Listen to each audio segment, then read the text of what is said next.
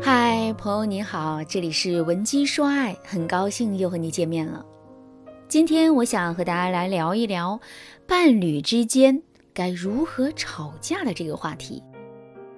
随着时代的发展和人们对自我意识的重视，吵架好像已经是成为了情侣或夫妻之间的一种很常见的现象。但是不得不说，有些人啊，能够把吵架当成感情的调味剂，让感情越吵越好。而有些人却把吵架当成了一把刀，一次又一次的切断了恋人之间的情谊。昨天咨询室里呢，就来了这么一对不会吵架的小夫妻，男的叫小周，女的叫星星。小周和星星结婚三年，本来呢两个人的感情挺好的，可最近啊两个人却因为小周拿钱投资的这件事情吵得天翻地覆，差点就吵到了要去民政局离婚的地步了。没办法，小周夫妻啊，只好找到我，希望我们能够帮助他们调和一下矛盾。于是啊，我分别问了一下夫妻两个人吵架的原因。那对于吵架的事情，小周是这样说的：“老师，我呢是个上班族，一个月工资还挺高的，除去房贷车贷，这几年我也存了不少钱，再加上我父母也给了我一些，我就想把这些钱都拿去投资，说不定能赚个几倍回来。”可我老婆偏偏不答应，说我从小被父母保护长大的，根本不是做投资的那块料。我要是真把钱拿去投资了，肯定会竹篮打水一场空。你说我这么大个人了，难道我自己在做什么我还不清楚吗？于是我就跟我老婆说，这一次是考虑好了的，前期也是做了很多的工作才下定决心投资的，百分之九十都不会亏。结果呢，我老婆啊根本不听。他不仅不让我去投资，还话里话外嫌弃我穷。我跟你学学他是怎么说的啊？他说：“我嫁给你不是图钱，我也不是想要多富贵的生活。当初我身边有的是比你条件好的男人，我之所以选择了你，就是因为你稳重不挑事儿。没想到你现在变得这么冲动，傻傻的想拿钱去投资。早知道你是这样一个人，我当初就不和你在一起了。”老师。我听完他那番话，我才知道，我在他心中啊是这样一个没有出息的人。我本来就开始动摇了，想放弃投资这个事儿，可就冲着他这番话，我说什么也要去投资赚钱，证明给他看的。当小周描述完他们吵架的原因后，我又问了星星同样的问题。星星是这样告诉我的：“老师，真不是我不让他去投资啊。”是我太了解他了，他一直都被父母保护得很好，没什么社会经验，又是学理工出身的，脑子比较死板，哪里懂生意人的圈圈套套嘛？而且我现在就想和他踏踏实实的做我们擅长的工作，多存点钱，等以后有了小孩，给小孩一个好一点的生活。可他倒好，死活要去投资，以为投资多容易一样。我跟他说。说他连投资风险和投资回报率都不懂，怎么可能会赚钱？但他还是不听啊，硬要跟我作对。没办法，我只能极力阻拦了。我宁愿我说话难听点吓住他，也不愿意看到他把我们的钱拿去打水漂啊！你看，小周夫妻啊就很不会吵架。关于他们要不要把家里的存款拿去投资的这个事儿，本来就没什么好吵的，只要他们能坐下来好好的商议。也是可以想出一个两全其美的办法的，但是呢，问题就出在他们两个人都不会吵架，总是触碰两性沟通的高压线呐。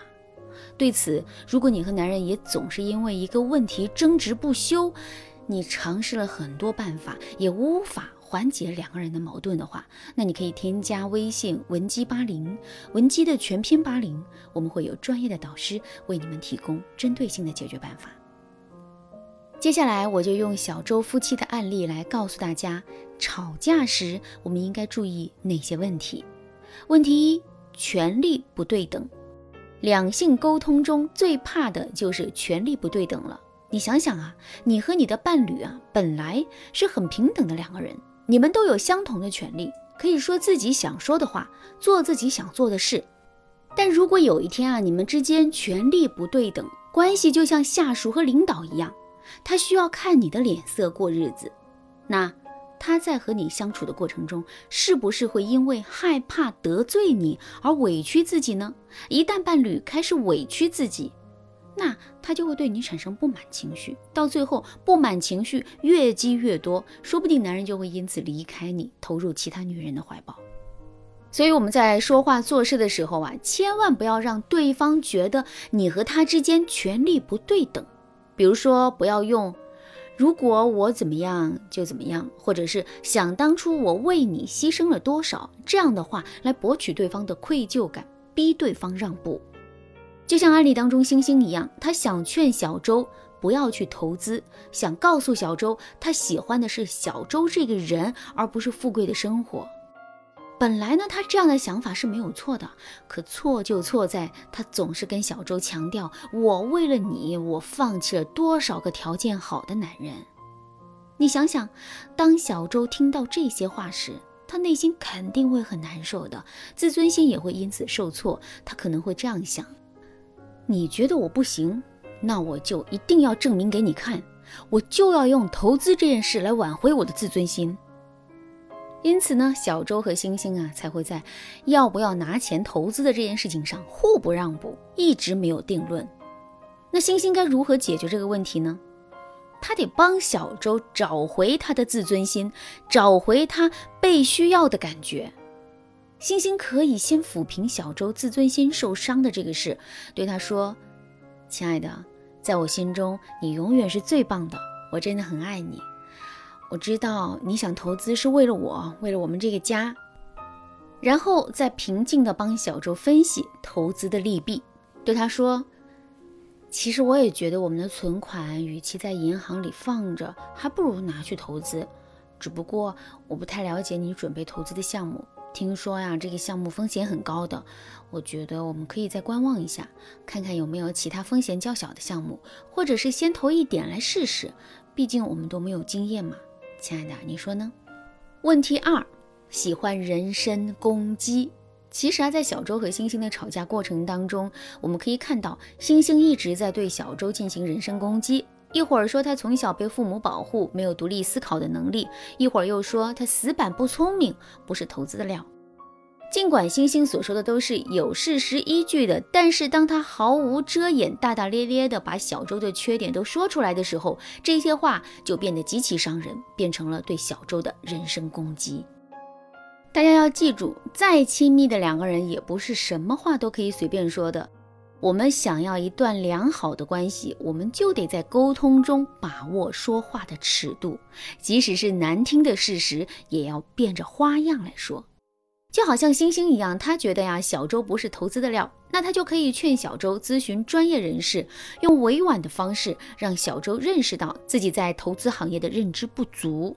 这样对小周说：“亲爱的，你看你拿去投资的这些钱啊，里面还有爸妈存了很多年的血汗钱，我们可不能把这些钱给浪费了。”保险起见，我们去找专业的朋友问问吧，听听他们的意见，让熟悉投资行业的人多帮我们分析分析。你看这样行吗？好啦，那今天的内容啊就先到这里了。其实啊，吵架想要吵好，最重要的就是找准吵架的时机，让吵架变成一次富有情调的沟通。如果你不知道如何找准时间，可以添加分析师的微信文姬八零，文姬的全拼八零，寻求帮助，也可以等待明天的课程，我会在下一节课来给大家继续讲解，欢迎大家准时收听。文姬说爱，迷茫情场，你得力的军师。